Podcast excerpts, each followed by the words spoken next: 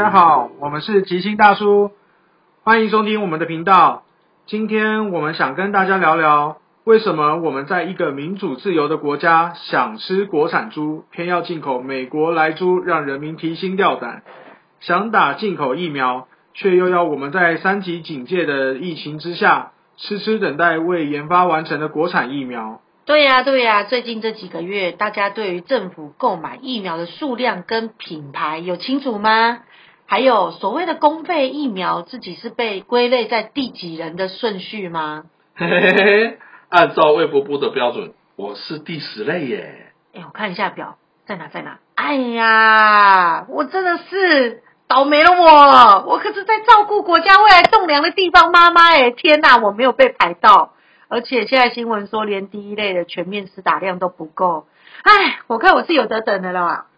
唉，我也上网看过了，我完全没在榜上，应该算是不伦不类那一类吧。新哥，你快别这样讲，那我们俩是同路人，也是不伦不类。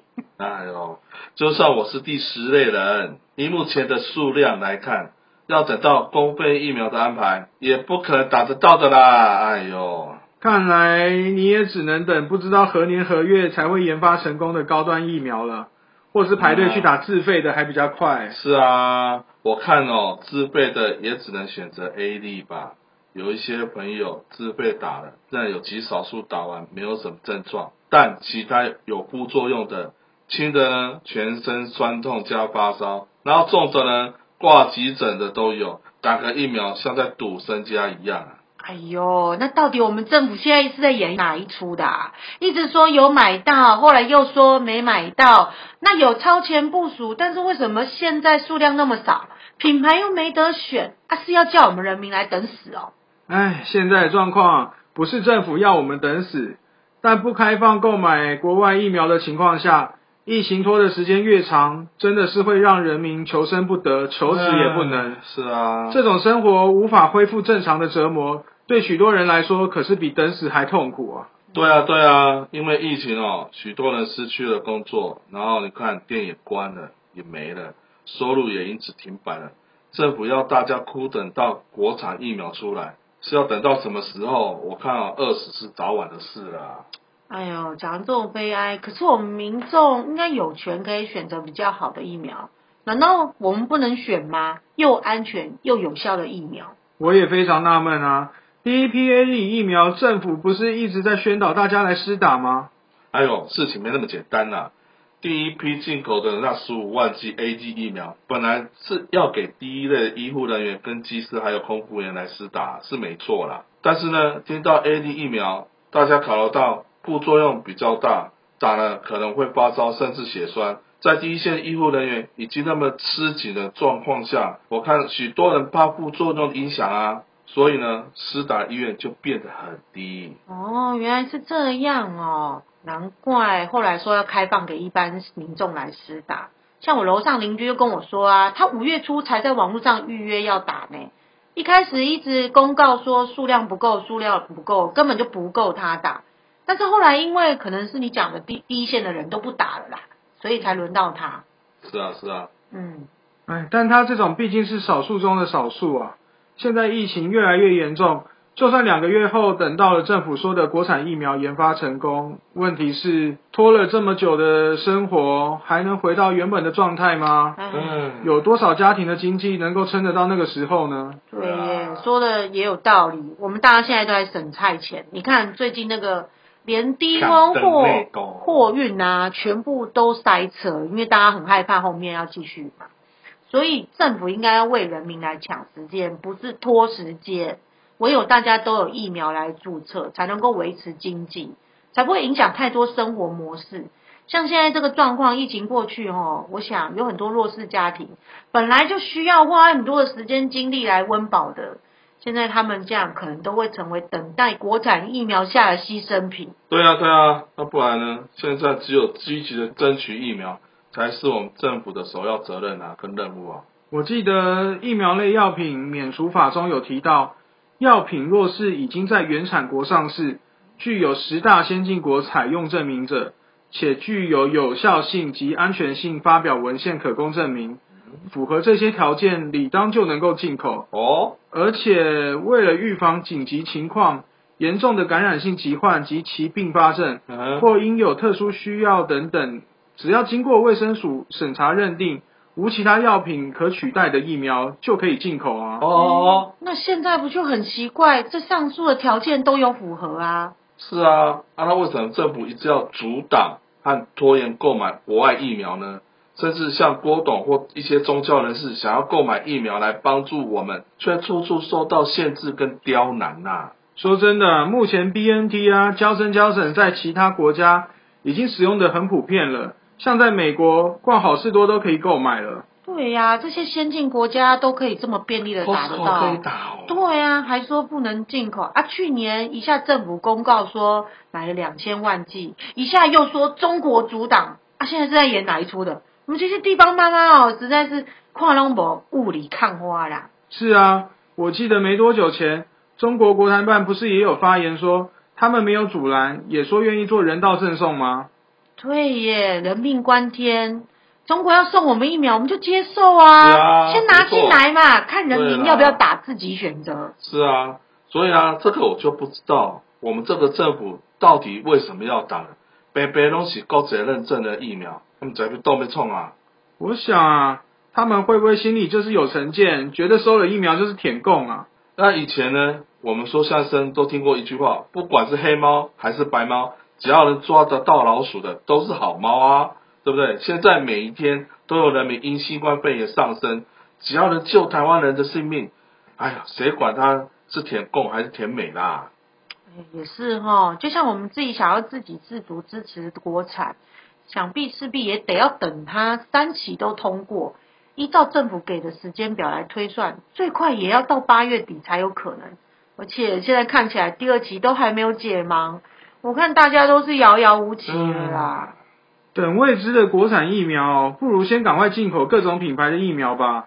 接受各方的援助，不是更好吗？嗯，对啊，说到国产疫苗，我记得之前那个什么副总统陈建的夫妇啊，还一起去施打哈、国产那个高端疫苗第二期的试验，结果呢还在媒体上大声的疾呼，宣传它的好处，还说没有任何副作用。啊，是这样啊。可是这不是有国际公约的秘密协定，对啊，还在测试中，是不能说才对。本来就是。那这样到底有没有炒作的嫌疑呀、哎呦，最近我都听那些股市名嘴啊，在分析那高端疫苗这只股票。你看那个五月初，你看它涨到天边去，涨十三倍耶，对不对？那个啊，那现在发生事情了，那一连跌停四天了，这这是民主国家该有的表现吗？